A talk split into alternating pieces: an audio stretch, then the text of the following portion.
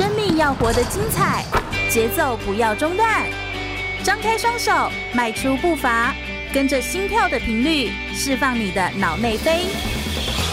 我是全玉，每周日下午一点，空中全运会，运动零极限。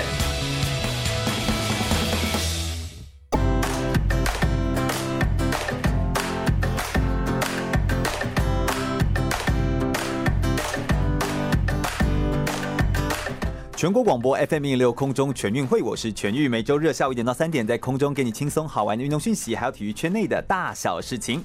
Hello，大家好，又来到了空中全运会的节目现场了。我们呢，照惯例，我们每次都会邀请一位选手来到我们节目现场，来跟大家分享很多他自己个人的生命故事、运动生命的历程，或者是一些非常独特的职涯上面转换的一些过程哦。而我们今天邀请到的这位选手，他其实是玩过轻艇、玩过龙舟，而且。还当过模特儿的选手，来到我们的节目现场来跟大家做一些完全不同角度的分享。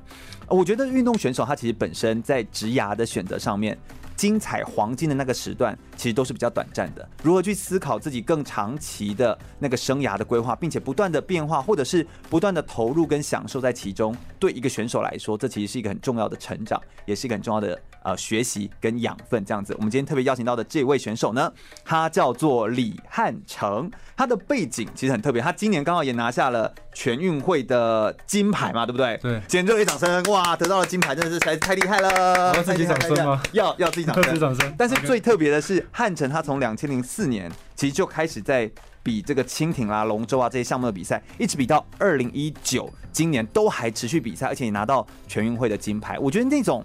坚持一直在做一件事情，哎，这样两千零四年到现在是十五年了吗？至少从有成绩这样子一直累积上来，也划超过这个这个时间呢。如果你划船的年资，那就更久了。所以，我们先热烈掌声欢迎一下李汉成，耶！自我介绍一下吧。Uh, Hello，大家好，我是李汉成。是是是，汉成就是你知道，如果你现在看到他本人的话，就是身高多高？请报一下，报一下身高。一八四，一八四。然后，哎呀，好。体重可报吗？体重可报八十二八八十二八三，然后就是非常魁梧哦，非常强壮哦，所以要能够做到模特儿，然后同时又要有这个身形，然后同时要不断的狂练这个这个划船，然后还要就全部都要顾到位，这其实也是一个非常不容易、很辛苦的工作。可不可以先跟我们分享一下，你为什么会接触到蜻蜓的这个？这个运动，然后还有龙舟这些运动，你是怎么接触到这些运动的？一开始啊，这其实就是像你说的嘛，已经已经滑很久了，所以讲起来也是十八年前的事了。对，哎，对耶，这么一说，已经很久了，很久了。说不定有一些我们的听众，就是你滑的时候他才一岁。呃，不知道哎，对，非常非常多。好，那你跟我们分享一下，为什么当初会接触到？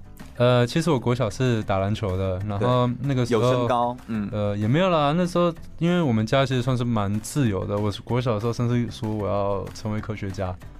那其实我父母亲不管我想做什么，他们都蛮支持。嗯，只是后来因为呃小学是高年级的时候，那时候学校刚好篮球队。国小一毕业之后，我就想要说你继续就继续这项运动。对，只是那时候刚好台中好像还没有太好的篮球学校。嗯，你一直都在台中吗？对对对，我一直在台中。然后那时候我爸爸的朋友刚好就认识。呃，我们原本轻艇的教练哦，然后就直接把我推去滑，那时候也还没开学，只是先让我玩玩看，嗯，然后玩了一次之后，发现说这个东西真的太有趣了。你家人就是有经历过这个蜻蜓，或者是完全都没有，完全都都没有，就是一个新的领域，知道吗？哦，然后你也是为家中就是算是一个特别突出，就走到这个这个项目对对对，算是蛮特别的。因为其实你说现在可能大家都会听过蜻蜓、独木舟，但其实你要想十八年前这个东西是冷门到对啊。比较少听到啊，在以前，在以前，而且现在也是因为台湾对运动的风气好像越来越好，对对不对？所以才比较有这样子比较有消息，对，嗯，所以这是一个截然不同的不同的感觉，这样子不一样的概念，就是冒险嘛，对不对？嗯，在冒险到另外一个领域。我觉得你感觉起来是一个非常喜欢冒险的人诶，可以这么说吗？我是蛮不喜欢冒险的啦，但是常常在冒险的。你不喜欢冒险，但是你常常生命当中要经历很多的冒险，有些有些就是好像是。必须要过去的一些关卡，这样子哦。就是遇到啦。嗯嗯嗯，能够有机会接触到这个项目，不过呃，你比的是激流，对不对？呃，对，蜻蜓激流标杆。主要啦，主要主要是这个。不过你好像你刚刚跟我们说，蜻蜓有哪几个项目？呃，蜻蜓其实它很像就是田径有田赛跟竞赛嘛。嗯嗯。所以对蜻蜓来说，它其实有分主要四个，就是龙舟、蜻蜓水球、蜻蜓竞速、蜻蜓激流标杆、嗯、这四个东西。然后有蜻蜓竞速跟蜻蜓激流标杆是奥运会的项目，嗯，那其他的目前都还没有。对，当初你玩的时候是都有接触到，呃，基本上我最最呃，应该说从选手生涯的初期，对，最常最常做的就是蜻蜓竞速。哦，因为它其实就像跑田径一样，就是比快，滑得快。哦，然后它的水域其实比较好找，相对于激流，所以你是力量大型的嘛，所以你可以滑得快，呃，应该说体力比较好。因为你小时候你的训练，你不可能给你压太多重训，然后那时候我们每天做的事情就是一直耐力训练，一直耐力训练，跑步、划船、跑步。要滑多多啊？呃，以前在当选手最长最长可能花个二十公里吧，就一餐，然后就对啊，一两个小时一直滑一直滑，然后一天至少要个两餐。呃，如果你真的在集训的话，一天是三餐。就是你那个时候是真的滑，还是划船机也算一餐？没有没有没有没有，呃，真的滑，真的滑，是真的下去滑，可能真的滑两餐，晚上再做重训。哦，懂你意思，懂你意思。所以那个距离其实是非常的远的，就一直把你的体能给搭建，就像跑步一样啊，对吧？你就算你比的是一百公尺，你还是会跑到一万或是几万去啊。是是是，而且好像感觉起来你好像也蛮能够吃得下去这些课表哎。呃，对对，你算是吃课表能力很强的选手吗？你自己这样子相对于其他选手起来的话，我觉得吃不吃课表，其实应该是说每个人都有办法吃掉课表，只是当你在吃这些课表的时候，你心里在想什么？嗯，如果你心里的目标就是我就是要去参加奥运，我就是拿下世界冠军，我相信你所有的课表都吃得完。对。对，只是如果你只是来玩玩，你就发现你累了，你也不想吃了，而不是说你有没有能力吃。嗯，对。所以那个意愿、意志，或者是那个想法，其实还是最关键。对，我觉得主要是你是在想什么吧。嗯，我这样听起来，我觉得汉城他其实有一个有一个蛮特别的这个特质，就是他可能他自己在看待这件事情上面，他就觉得只要有机会，他都可以去试看看，而且他也不会觉得说别人做得到是因为，哎，为什么我会做不到？我就我既然现在可以试，我现在体能也还可以。纵使我现在哎三十一了嘛，我三十一了，三十一岁喽。纵使现在我一样可以给你拿下全运会的金牌，没有玻璃惊啦哈，没有在怕你的，有点像这种感觉。哎，我觉得这种感觉看起来就蛮运动员的那种性格哦。呃，一开始对啊，一开始你当选手的时候，你可能会觉得，哎，我什么都想要，你也是比赛就要赢。可是到后来，其实你会慢慢转，慢慢慢慢转变，变成说，其实你享受这个运动，你享受不是只是赢而已。对，你会看到很多东西。那至于赢不赢？你有，我有时候就会觉得说，我就是尽我的能力去做，尽人事，然后就结果就听天命。嗯，对啊，所以我后来后来就很不在乎。呃，比赛当下到底赢或输，反正我就是尽力去做。但别人买恭维啊，想暖，你也没有在管的。我没有在管啊，我我做我自己的啊。说是到到后面，我都觉得我做我自己。哎，我真的觉得那个我们年轻的小朋友，如果在听广播的话，一定要听一下，真的就是三十一岁的哥哥的建议，这样子的感觉哈，就是哎，走过，我觉得你这种话真的要走过人才能够说得出来。呃，对，就像你说的，要不然年轻的时候一定是在意的，对对对对，说不在意是假的。所以你说年轻的小朋友听了，他可能无感，这种东西你真的要走过一浪，你才会发现说，哎，他讲的。很有道理，然后才会知道哪些东西是值得的，对对对，有点像这种感觉。我想我们稍微休息一下，我们等一下先听首歌曲，还可以再聊聊更多关于蜻蜓、龙舟以及李汉成他自己个人生命的故事。我们等一下就要来聊聊李汉成当时为什么会有这个机会接触到一些模特儿，或接触到不一样的机会，而这些机会又创造出哪些呃境遇，让他生命又有所不一样。我们马上再回来。我是国际网球裁判林梦平，你现在收听的是 FM 一零六全国广播全域主持的空中全运会。继续由全国广播 FM 一零六空中全运会的节目现场，我是全玉。我们今天特别邀请到的呢，是一百零八年全运会轻艇标杆的金牌选手李汉成，耶！帮我们自我介绍一下吧，跟大家打个招呼。Hello，大家好，我是李汉成。对，你知道我们广播为什么要一直打招呼吗？为什么？因为广播会在不同的时段有不同的人进来听，都要让大家认识一下你，就是认识一下。对对对对，很开心，然后可以这样子来聊天的感觉。所以你有没有觉得我们当主持人就要自嗨？嗯，没关系啦。其实你如果近距离看到汉城，就觉得哎，这是一个那个身材魁梧的人，但是就是哎，讲话也还是客客气气那种感觉，然后有一种就是。但你说你都在中部，我怎么觉得你有一种南部人的感觉？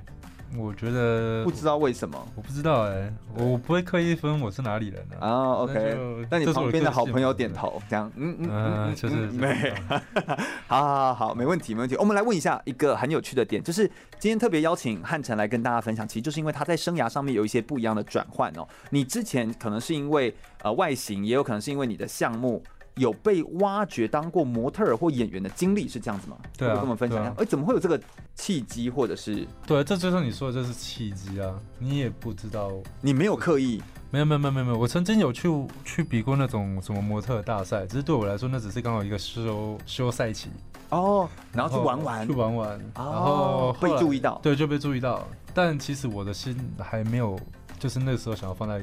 这个这个领域，对你没有想要放在就是做模特或什么的领域，你还是专心想要做运动，对吧？就是想要应该是说我我喜欢我喜欢运动，嗯，然后这个东西对我来说有点是比较多出来的东西，对对，比较像是一个就是遇到了，然后就是如果时间可以，OK，我就对，就是看看，大概是这种感觉，嗯，对对对，那我好奇的点就在这里了，透过譬如说你有一些模特或者是一些演员的这个经历。它带给你的生命当中哪些不一样的加分，或者是你有没有一些新的一些学习或看见？嗯、呃，其实你说呃演员或是模特，他其实就比较偏演艺圈嘛。嗯嗯嗯。那其实这方面我到后来我有一个很深很深的体悟，就是说它其实跟你的人际很有关系哦。因为你其实就是等于是出了社会，那很多时候我我不得不说，在演艺圈里面漂亮的人或是帅的人真的太多了哦。可是到底谁最后会获得那个机会，其实跟你说跟经纪公司做人比较有关系，对，跟经纪公司有关系也好，或是你跟公司的关系，或者是你去认识导演，或是你认识谁谁谁，那都很有关系哦。但是运动员不需要吗？譬如说你身为运动员的时候，你没有学到这个东西，好，或你觉得哪里不一样？这个我又觉得要要扯到很多就是运动方面的事情了。假设你今天是一个很、嗯、呃被栽培的选手，或许你不需要操劳很多事。你刚用的词很特别，你刚刚用的词叫做被栽培的选手，也就有点像是选手好像比较像是被照顾的，所以你其实是只要。安于自己，好好的把自己的练习练好就好的那种选手。我我相信，我相信，如果你是选手，你应该就会发发现到台湾的环境其实是，你说大小眼也好，或者是谁谁谁被到处被照顾，或者是某些项目比较有多资源哦，那都是比较常听到的，对，对，比较常听到。但其实真的就是这样。假设你今天是一个好，不能说你不努力，但是你有成绩。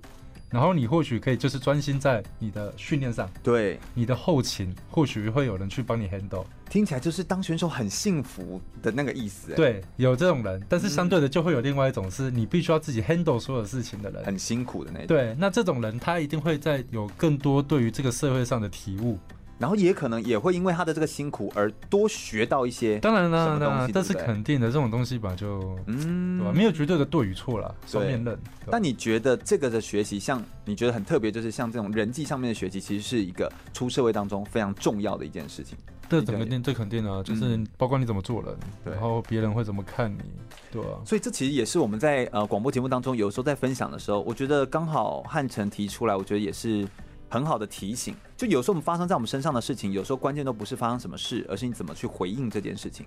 也就是说，我们可能发生这件事情，你可能当下你觉得，哎呀，你看我都没有资源，我都没有拿到一些补助或计划。但是就因为你没有这些资源，所以你因此可以学习怎么样去找资源，怎么样跟人家沟通，怎么样跟人家好好的去聊，怎么样可以呃把这件事情一样可以做好的能力。那换句话说，你拥有很多资源的时候，有时候你就失去学习这些东西的机会，也可以，这也有可能，对，这也有可能变成另外一种的失去，这其实就是很难很难说的一件事情。但是都要珍惜当下。我觉得你可以看得出汉城讲话的那个感觉，已经哎，跟一般我们在访谈的小选手的时候的感觉真的不太一样。这样子，那汉城，你觉得你自己个人在演员或者是这个模特儿的这个经历当中，还有哪些不一样的学习？你刚刚还有提到说，好像说就是有看东西形象部分，形象上或看东西的视野，应该。对对对，你会其实这种东西，其实我后来有。我会有很多很多的思考，不包括就是看一件事情的角度。很多时候是因为，呃，后来我有读研究所，然后研究所其实他会教你去怎么去思考一件同一件事情，或者是说用不同的角度角度去切入。对。然后你把这种呃逻辑，有时候你拿应用在呃运动也好，或者是生活生活里面，你就会有很多很多不同的启发。那这种启发不是说三言两语就讲可以讲得出来的，而是。你去重新思考一遍，发现啊，原来是这样，所以、嗯、所以才会怎么样怎么样。你刚刚说模特儿，其实你学到了一些关于形象，或者是关于这个上面的事情，是什么样的事情？你可不可以帮我们举个例子？呃，假设啦，如果说你今天好，假设我就说运动好了，如果说你今天要去找赞助。嗯那你的形象是不是要去能够符合你跟你那个企业？对，那个企业也好，或者是那个企业想要使用你形象的一些呃表面呃的条件的条件或者什么？对，你比如说企业是一个阳刚的形象，你你有没有自己在形象的呈现上面就是一个阳刚或者是一个外放的这样的个性的人？对，有时候是相辅相成啊，就会变成是这样子，嗯、对吧？所以其实你透过，我觉得这听起来是一个变得更细腻。的那种感觉，就是你好像透过模特儿或透过这种演员的经历，让你在看待事情上面变得更加的细致，而且你也需要看得更细，对，好像才可以把一件事情做得更好，而不单只是粗枝大叶的就觉得啊，反正我就是好看，你应该就要觉得我很好看，或我自己觉得自己很好看，我应该就很好看，对，这绝对不是这种自以为是的感觉，对，绝对不行啊，对啊，嗯，哎，这也是一个截然不同的一种，我觉得截然不同一种那种思考的那个点，这样子哦。那你从运动员转型到模特儿，或者说在这个。变化的这个过程当中，我相信一定还有更多的学习。我们稍微休息一下，我们大家来聊聊，在从运动员转型到模特儿当中，在变化的时候，以你个人的经验来说，有没有哪些很困难的地方？你自觉有哪些不足，或者是有哪些不一样的优势呢？我们先稍微休息一下，听首歌曲之后马上再回来哟。我是台湾短跑金牌杨俊翰，您现在收听的是 FM 一零六全国广播全域主持的空中全运会。继续回到全国广播 FM 一六空中全运会，我是全玉。我们今天邀请到的呢是李汉成，也是我们的轻艇的选手，来到我们节目现场来跟大家分享他自己不一样的生命故事。汉城他最特别的地方就是他不单单只是个选手，那他现在三十一岁，但他从不一样的转换的历程当中，选手然后玩过不一样的项目，然后去参与比赛，一直到今年仍然拿下全运会的金牌。而且他同时过去还有一些经历是当过演员跟模特儿。我们想要继续来针对这个问题来提问一下，就是很多选手一定会好奇，然后就说：“哎，这个汉城学长，你当过这个模特儿啊？这样子啊？如果我也想要当模特儿，或我想要当演员的话，我有什么机会可以去做吗？”我觉得我在这边可以跟大家一起来分享一下。你可不可以跟大家建议说，像运动选手这样子的角色的形象的人，转换到当模特儿的时候，有没有哪些困难的地方？通常最不足的地方会是什么？你觉得？我还以为我要先鼓掌自我介绍，所以这一段不用，是不是？我们刚刚都知道是你啦。OK OK，对对对对。好，呃，就是转换呃转换方向这件事情吧？对。对那我其实那时候在当演员或是 model 的时候，其实我最常讲的一句话就是“隔行如隔山”。嗯，我我每次都几乎别人只要讲到什么，我就会我会就讲说，真的就是不一样的东西。嗯，所以你要让自己成为你，你就我不知道大家有没有听过那个谚语，就是说你要把心中的水倒掉，你才有办法倒新的东西进去。天啊，这真的是三十一岁的人才能够讲出来的。对对对对对，不然你根本就无法去吸收或者是学习，因为其实，在你换个领域的时候，很多人都会比你年轻，但是他们都会比你有经验。哦，你不能够用你自以为年纪大，或者是你就可以去颐指气使的那种感觉，然后去去好像命令别人，或者是想要让别人尊敬你。对，你要拿出实力让别人尊敬你。我觉得有时候是这样，就是运动选手他有一个盲点，就是你有很大的成绩或者很好的成绩的时候，当你转换跑道，你无法让自己成为一个新人。你会，你真的是点出一个很重要的点呢。就是我，我觉得这是真的，很多人会这样。我而且而且我跟你说，光环越大，叠的越重，对不对？对，你光环越大，你会越拉不下脸去询问，学一个新的东西。对，但你明明走到一个新的领域，明明隔行如隔山，但是你仍然放不下，你会放不下过去的光环。对对对对，很多人都这样，真的超多人。那这样子会发生什么事？就是以你现在你在模特，就是有经历过这些的经历的话。那你应该也会看到一些例子，当然我们不用说什么发生什么事或谁，但是你会觉得如果这样的话，其实会遇到哪些很大的阻碍？我觉得这个时候你有时候你可以换个角度啦。假设今天是一个拿过奥斯卡奖的影帝好了，嗯、他今天来做这个运动，来练轻，对，来练轻体，然后他就一副我就是很有名，你觉得你会想教他吗？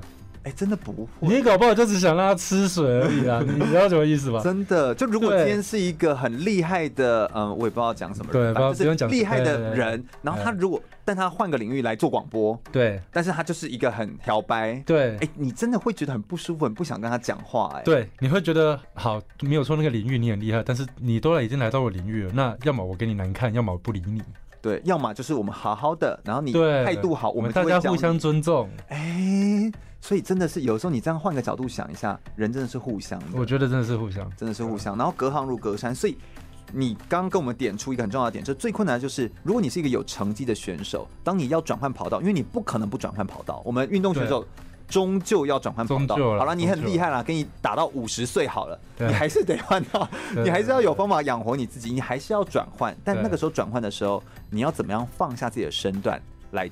来做一个新的学习，就谦虚的来做学习，就像你说的，把水倒空，对，欸、很重要。对，但是我们换个角度讲好了，运动选手如果转去做模特儿或者是演员，有没有什么先天上或就已经站在比较高的利基点上的优势呢？你觉得？我觉得这种东西其实有时候，呃，不管你今天是转什么。转换什么跑道，你一定会有你的优势跟你原本的劣势。对，那如果你今天只是单纯的说演艺圈这件事情的话，我相信你这样就是你的经验，对你的体格绝对是赢了很多人，很多人一定是很多人，大概九十 percent 的吧。哦，我就说你过去的其实你的优势就是就是像这样子。对，但是相对的，你就是。终究不是这个学科出来的，所以就算体格很漂亮，但是你没办法摆出漂亮的动作。对，你一定要花时间去学，那要花时间学。你花时间去学，呃，哎、欸，我以为你那些动作，就你，哎、欸，大家如果去 follow 就是汉城他自己的粉丝页的话，李汉城，好，你就搜寻他，你就会发现他会 po 很多照片这样子。哎、欸，那我以为那些动作是你本来就会的、呃，没有，那个是要学，是不是？我觉得有时候这种东西可以练。哦，呃呃，可以可以练，就是你要你在家里对镜，对，你要对镜子练，因为这种东西就是你就是个展示的商品，假设啦，好，那你今天如果不从镜子去看到你到底做这些呃姿势。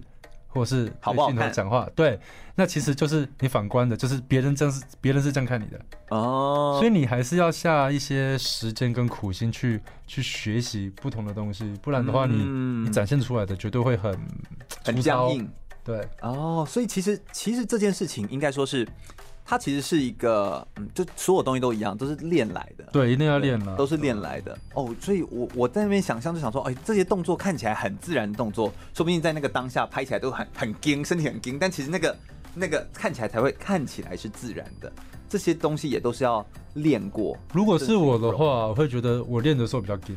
可是当我真的要去展现的时候，其实是自然的哦。但你所谓的自然，就好像你再拉回你的比赛好了，你今天要把一个比赛完成的很自然，是你的后面是下很多苦心对去练的。对，所以有点像我们人家常说的，是台上的那个自然而然，都是练来的。对对对，对，你以为的自然而然，其实都是刻意练习来的结果。对，而且你会失败很多次，然后取那个你觉得最 OK 的那个。哦，同样的道理。那就像你刚刚说，那其实就是一个展示，我们要站在一个更。客观的立场，用别人的角度来看你，才知道，哎，你这样的东西是不是好的？而那个展示，就像你说，如果以模特来说的话，身体的这个形象就会是一个商品，所以你的身体的形象，还有就是身体的仪态，就是要把它表现出来，这是很重要的。哎，那我好奇问一下，就是如果你为了要能够增进这件事情，你在运动训练之余，平常的休闲，或者说还会要自自己再增加做哪些学习吗？好，嗯，其实我很常做的一件事情，就是我尽量去做。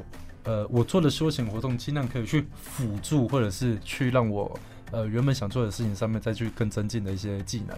哎、欸，那这样子还是要休闲吗？对，我休闲好，例如说我会看杂志，哦，我会看里面的 model 怎么摆，或是我去看电影，哦、我去看这些人怎么演。可是当你、哦、当你不是用去欣赏的角度去看电影的时候，其实很多时候你就很因为看得很专注，很细心，对对对对。然后到后来你会发现你根本没情绪，因为你只是在看他怎么演。哦，所以那个心态其实真的会到后来很不一样。对，哎、欸，你能够讲出这种话，真的是要历练过。呃，就你花很多时间去去去那个去感觉，就去感觉。所以你透过看杂志哦，看这个电影，然后去了解别人怎么摆这些动作，然后怎么样去做。对，那你这哪叫休闲？你这根本就是，呃，所以你是一个很爱工作的人。我不会这么觉得。哦，那我觉得这种乐在工作。你越放轻松，你就觉得是轻松的。即使你今天做这件事情是会赚钱，它是工作，可是你放得很轻松，那也算是休闲。呃，我觉得那是心态的问题。对，哎，真的讲来讲去，我们这边不是那种呃，很像在讲那种心灵的心灵鸡汤类的那个广播节目，不是哦。对，我们真的是就是汉城他的生命的历程故事。不过我有点感觉到，汉城他把他的生命历程总结过来之后，他就是认为那真的都是你的心态，就是事情发生可能就是发生，但是你怎么看待它的发生，就会产生截然不同的结果。对我想我们再稍微休息一下，我们等下来聆听更多关于汉城精彩的故事哦，马上再回来，继续回到全国广播 FM 一六空中全运会的节目现场，我是全玉，我们今天特别邀请到的呢是拿过两面哦，哎，他是三等二级的国光教育奖章，同时也是拿过今年全运会。金牌的已经三十一岁的选手，哎，三十一岁我们真的要把选手叫做高龄哈。三十一岁的选手李汉成，欢迎汉城。大家好，呃，我叫李汉成，然后我就是刚刚所说的高龄选手，这是毕竟退休的选手。哎，其实我觉得很不简单，能够是就是现在来到我们广播现场，就是要帮我们留下一些。就是教训，哎，不是教训，就是当我们跟选手们、小选手们聊聊说，说分享一些你们这种走过来的经历，我觉得这非常重要。哎，在当选手的过程当中，我们一定会遇到一些挫折或困难。你有没有遇过哪些挫折？我觉得，如果你是当选手的话，最最最常见到两个挫折，一个就是你第一个你想要拿下的比赛没拿下，对，那再来就是可能是受伤。嗯，你有过想要拿的比赛没拿下的？有有有很多哦，很多啊。然后你也有受伤的经验，对啊，你的受伤是哪边受伤？呃，其实你说像划船来说，最常受伤的可能就是那个腰或是肩膀，腰或肩膀，因为你的项目是轻艇的激流，对对，激流，因为它在那种很。可能有漩涡，可能会有湍急的那种河流当中，然后底下可能有石头，有什么东西，然后你要靠你的腰力去旋转的时候，就容易受伤。啊！而且你的旋转有时候你还要支撑，你是一只桨的嘛，对不对？呃，对。对，所以就一直桨那样撑着的时候，就肩膀就也很容易受伤。嗯，对我们来说，我觉得肩膀比较容易受伤，是因为你一直在动。哦，就是它会累积性过度的疲劳，对疲劳，但是你又不可能因为疲劳然后就休息。啊，因为你要继续练，你要继续练，你不不得不练。天哪，这真的是你的肩膀受伤多严重？你可不可以跟我们说一下？你有开刀吗？呃，对我肩膀就是其实它右边右右右肩右肩。对，那个时候其实一受伤的时候，我是也是在滑激流的时候，然后呃，我跟我搭档在滑双人，对，然后我他判断我们下一个动作会失误，所以他就想要直接把船翻下去就算了，再翻起来。可是我的判断是。我们撑得住，我我我们我们不会让船翻，所以我就变成是、欸、不行呢。这样一个想翻，一个不翻。对，而且这也是他，他也八十几公斤，所以他就用他的体体重去抵抗我原本想要去做平衡的那只桨。哇！所以就变成说我在出力的情况下，硬是把手往反方向的地方就扳扳。所以你是把手给掰断了的那种感觉，呃、就是应该说是掰脱臼了。对。对，可以这么说，脱臼了的那种感觉，对对对，而且是往反方向脱臼那种。反方向方，对对对。哦，我的天啊！我光想到这个画面就觉得。所以后来其实在水里，在一个团。对对对，然后后来那还在比赛，你还不能停。对，然后一只手在那边晃啊晃。你要晃啊，然后就是很痛，但是你又不得不先到终点再说。天哪！然后后来其实判断过后，医生就给我两个选是两个选项嘛，要么就是你先做复健，强化你附近的肌肉。对，大部分都是对，要么就是开刀。嗯，那因为其实当你还在当选手的时候，你就觉得好，我就先把旁边的肌肉练起来，因为如果你不把它练起来的话，你会变成习惯性脱臼。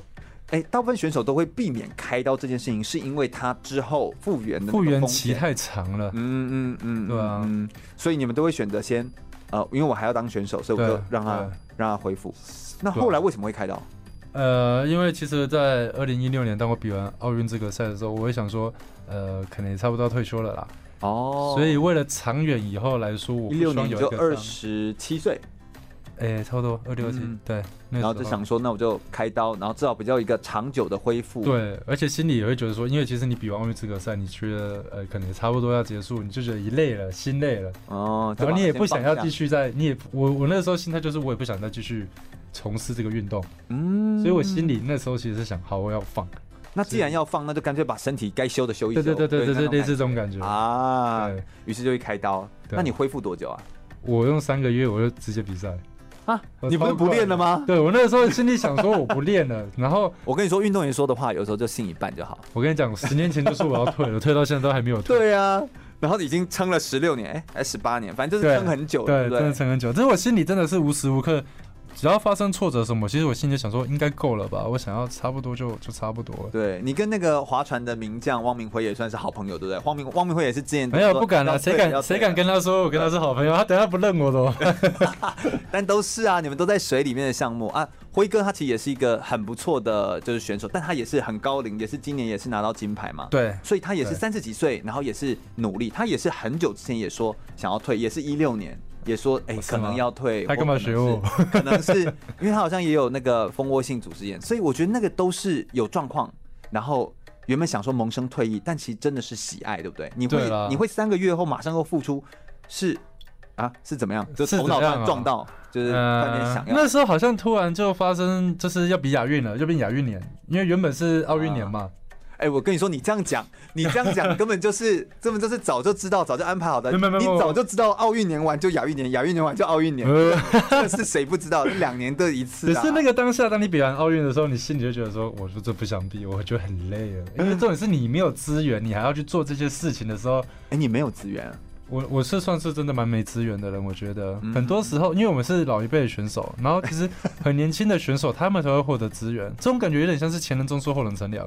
哦，因为如果你是个投资人，因为你当时开始的时候，你说十六年前蜻蜓根本没有流行。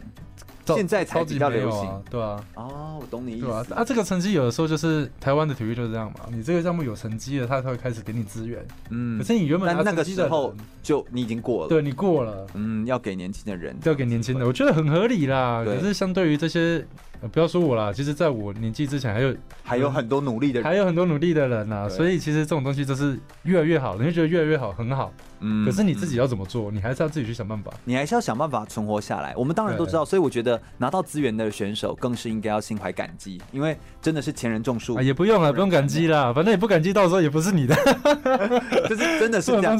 但是你也是你也是有前人的照顾，才会有往下。当然啦，对。如果你会想的话，你就会这样想啊。嗯。我觉得真的还是要会想一点，这真的是一件不容易的事。尊重嘛，大家互相尊重，大家互相尊重。遇到挫折的时候，我们刚刚问说，遇到挫折的时候有哪些经验？你说的这个是受伤兼开刀，那你说另外一个运动员最常遇到的挫折就是一直想要拿下来的比赛没有拿下。我看到你的那个资料上面啊，你说你参与过。一二三四四届的亚洲区的奥运的资格赛的比赛，但是其实都这样差一些，差一些，差一些。从两千零四年、两千零八年、二零一二到二零一六年这样子连续下去。哎，我跟你说，我刚刚看到这个资料的时候，我就想说，我大概呃，如果比两千零四年，然后我等了四年之后再比一次又没有得，我大概就退休了。我大概立马放弃这样子。哎，你怎么有办法撑了？哎，你这样光撑就撑了十六年哎。对，然后就一直要比。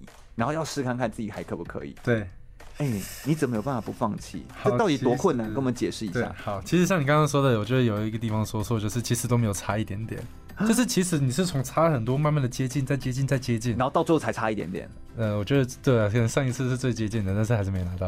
哎、欸，这真的这个东西，这是什么样的心情？我现在想要听你说心情。你用一个三十一岁过来人回头看这样子，然后告诉我一下你们你现在的这个心情。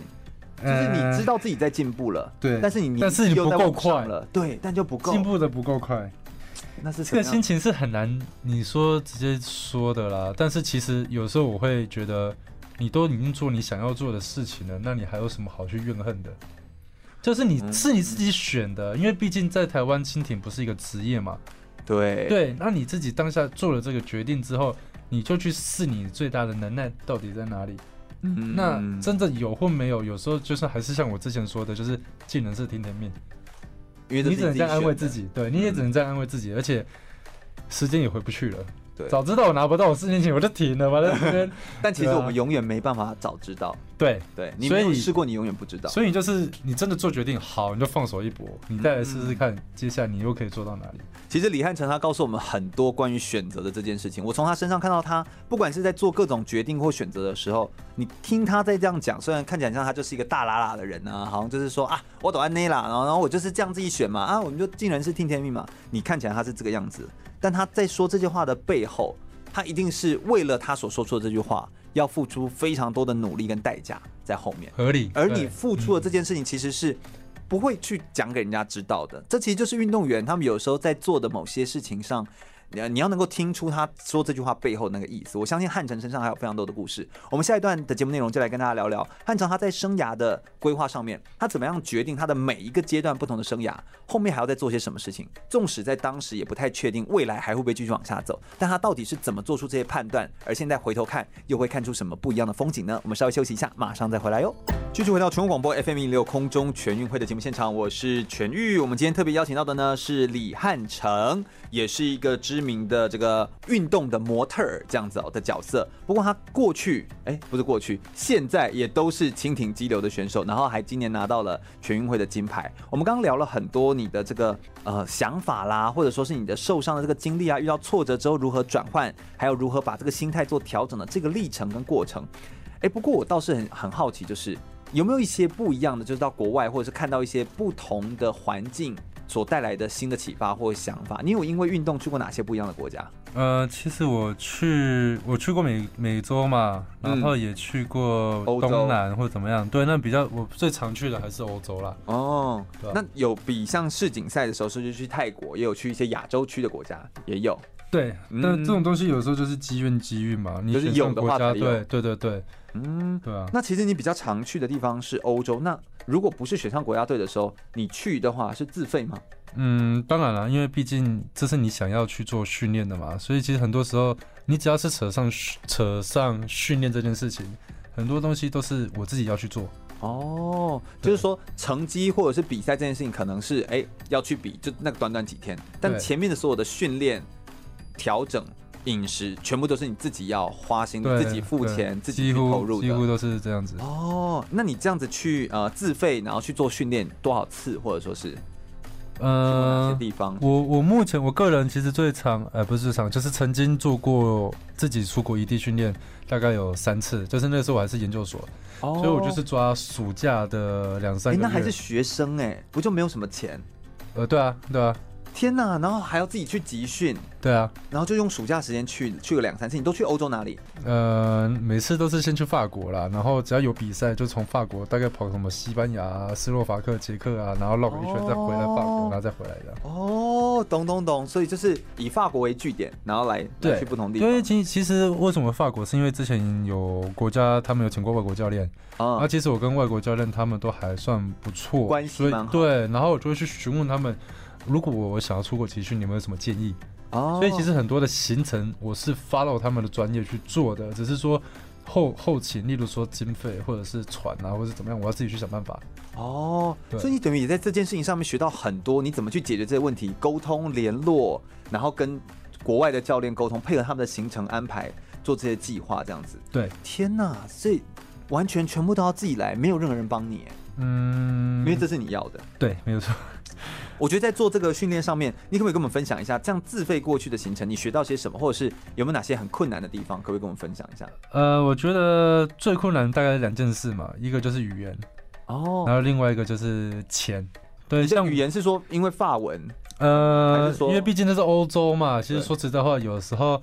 他们讲的英文你听不太懂，但最主要的问题是我自己啊，因为其实我自己也不喜欢用英学英文。哦，就是语言上面沟通上面会比较。对，我是那种以前小时候上英文课会不想进教室的那种人。嗯，我就觉得语言就是，我觉得。但现在要用啦怎么办？啊，就就逼硬着头皮学啊，乱讲。哦，硬着硬着头皮讲，然后去跟他们沟通。对对对，反正就是要解决问题。对，就是解你为了解决问题，其实你会有很多的突破了。我觉得也也会就是低声下气，放放下身段。那当然，放怎么办？对，不然怎么办？对不对？饭怎么办？对，那所以这件事情至少还可以，就是厚着脸皮去解决它，对不对？对。那钱怎么办？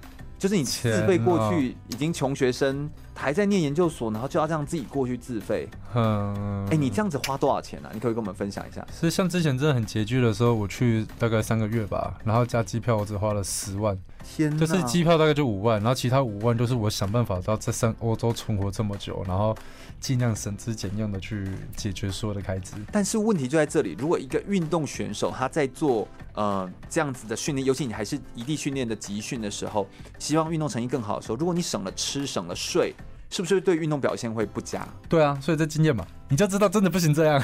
哦，因为那个时候还年轻，就想说用这个年轻的体力。然后来挑战看看，应该是说我就是真的没钱，会被影响。对，然后这不得不我之后这样子去执行的时候，你会发现还真的是不能省吃省。你可不可以跟我们解释一下，你那段时间多么省吃，多么省用？你跟我们讲一下你的行程好了。你的行程啊，嗯，像好像像我说的，我原本是因为法国教练，然后我才去的嘛，对不对？对。好，当我人一到，那他其实蛮好的，他也不会，他还来接你，他来接我，然后让我去住他家，啊、那我是就省了，省了住，省住，然后他说他吃可以跟他一起吃，那也没关系。好，我又省吃。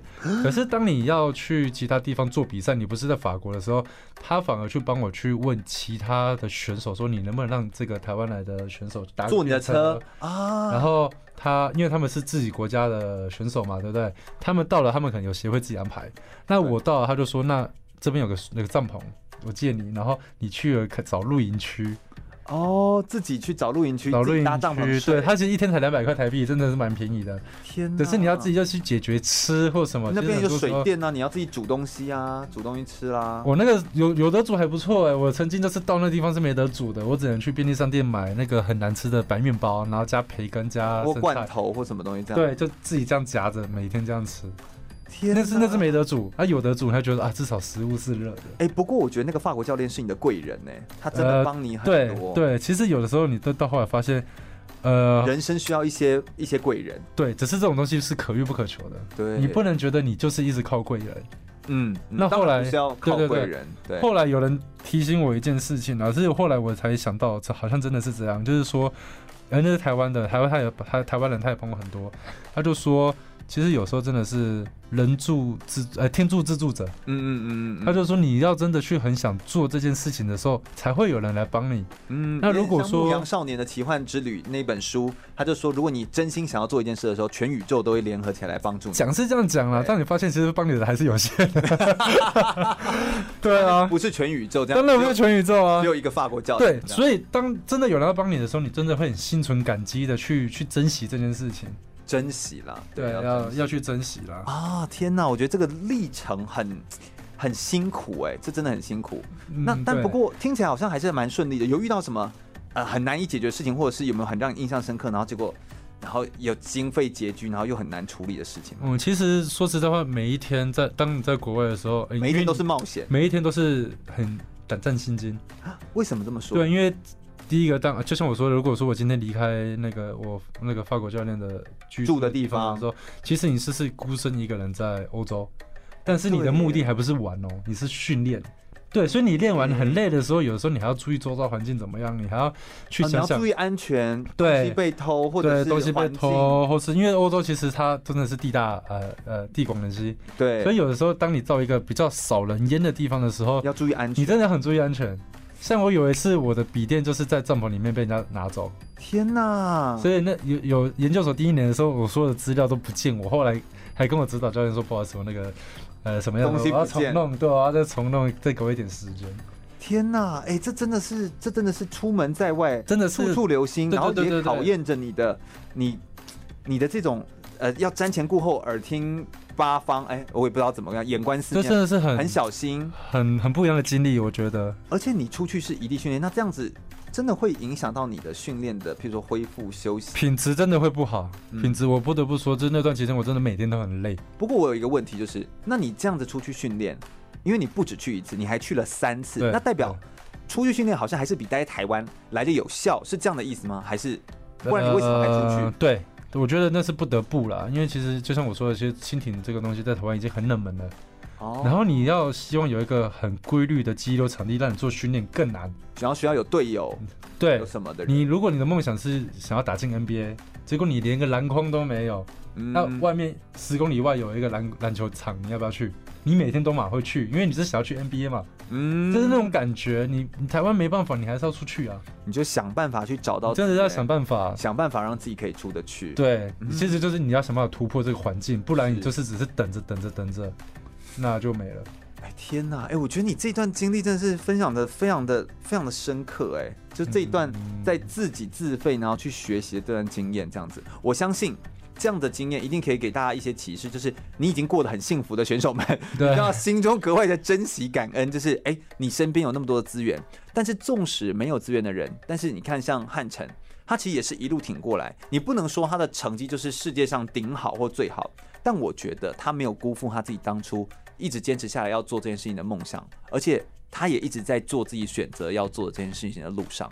我觉得你这样是就不会辜负你自己呃所做的努力，或者是也不会辜负自己过去所努力的这一段人生。我觉得这其实是一个非常非常值得呃学习，而且带给我很多启发。非常感谢汉城来跟我们做这样子的分享。我想我们等下最后一节节目内容还要跟大家来分享。汉城他后来也有做一些教学的工作，不管是教激流、教蜻蜓、教健身，都有在做一些跟这个体育相关的工作。从选手转换到教练，又有哪些不一样转换的地方？又有哪些需要注意跟学习的呢？我们稍微休息一下，马上再回来哟。我是铅球全国纪录保持人张明煌，您现在收听的是 FM 一零六全国广播全域主持的空中全运会。继续回到全国广播 FM 一零六空中全运会的节目现场，我是全域。我们今天邀请到的是李汉成来跟我们分享非常多他在轻艇的这个激流上面呢，它的运动的生命的故事，它透过运动改变了他非常多的，不管是人生的价值观的态度观念，然后遇到了不一样的贵人，遇到不一样的生命的情境，然后都有不一样的学习跟体会。而我很想问一下，就是如果现在你回头看，你练这项运动已经十六、十八年，就如果你回头看十六年前、十八年前的你，跟现在的你，你觉得有哪里不一样？我觉得我现在变比较黑了。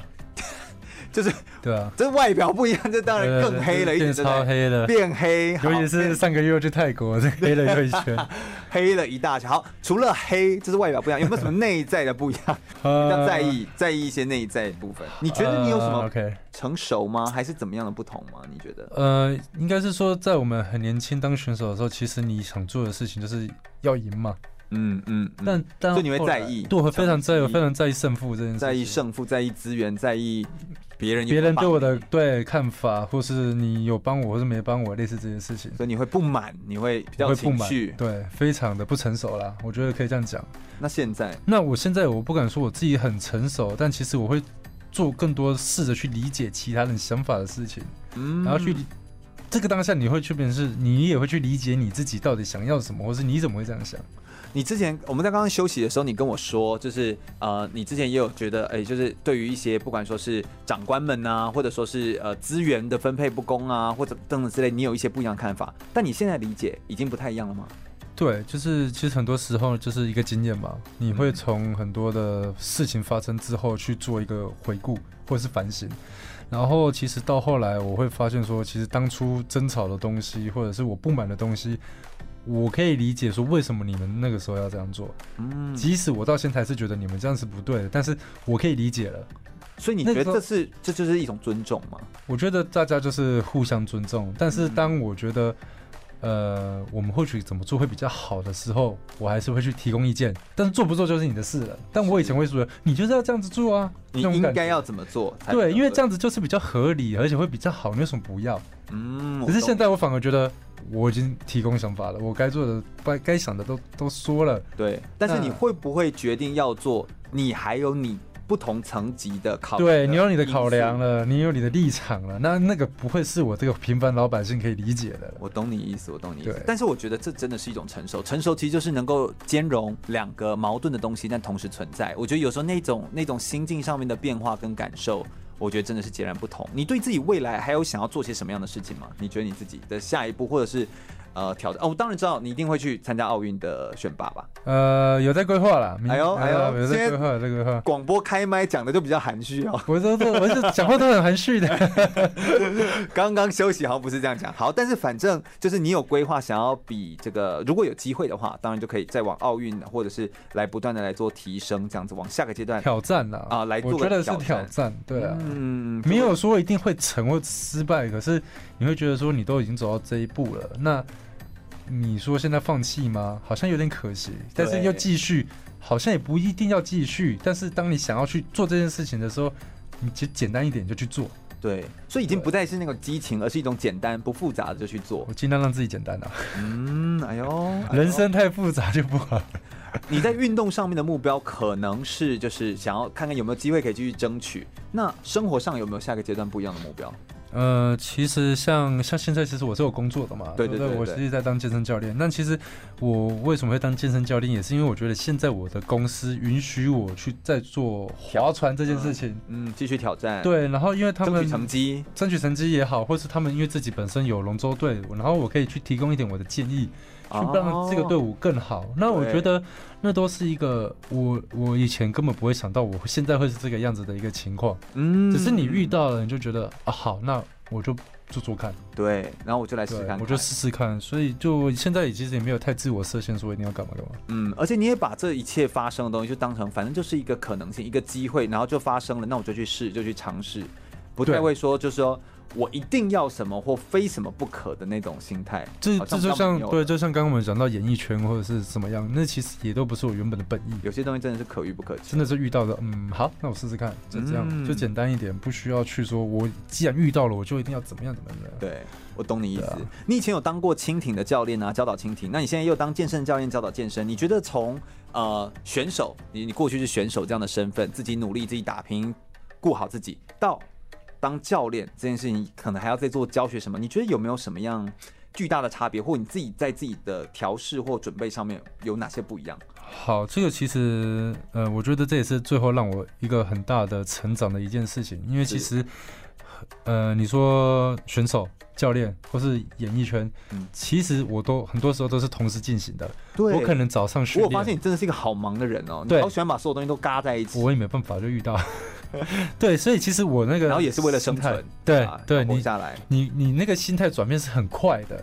我可能就是切换的很快，对，你真的要切换很快。有因为记，你上一秒在骂人，这一秒就偏摆出 model 的 pose 这样子。哎，那种我觉得有时候真的是这样，对不对？那种感觉，你是早上还在训练，结果你下一个小时你已经要去工作了，你要去拍照。哎，我真的懂，因为你知道我们录广播节目，我们麦打开，你就要你就要开始笑，对，就是那个模式就不一样。对，那平常聊天是这样子，但是你麦打开，你其实应该要什么声音，你就应该要做出来。那个是专业，那就是你也花了很多时间去做，当然你才有办法做的那么自然。嗯，所以那个时候其实我我我不敢说我转接的很好，可是我一直在每天每天每天去试着让这些衔接会更顺畅。对对对对对，那我觉得那就是一个学习啊。嗯，那学到现在就是 OK。好，我现在在录广播，然后等一下。等一下，你关掉，我会跟你讲干话。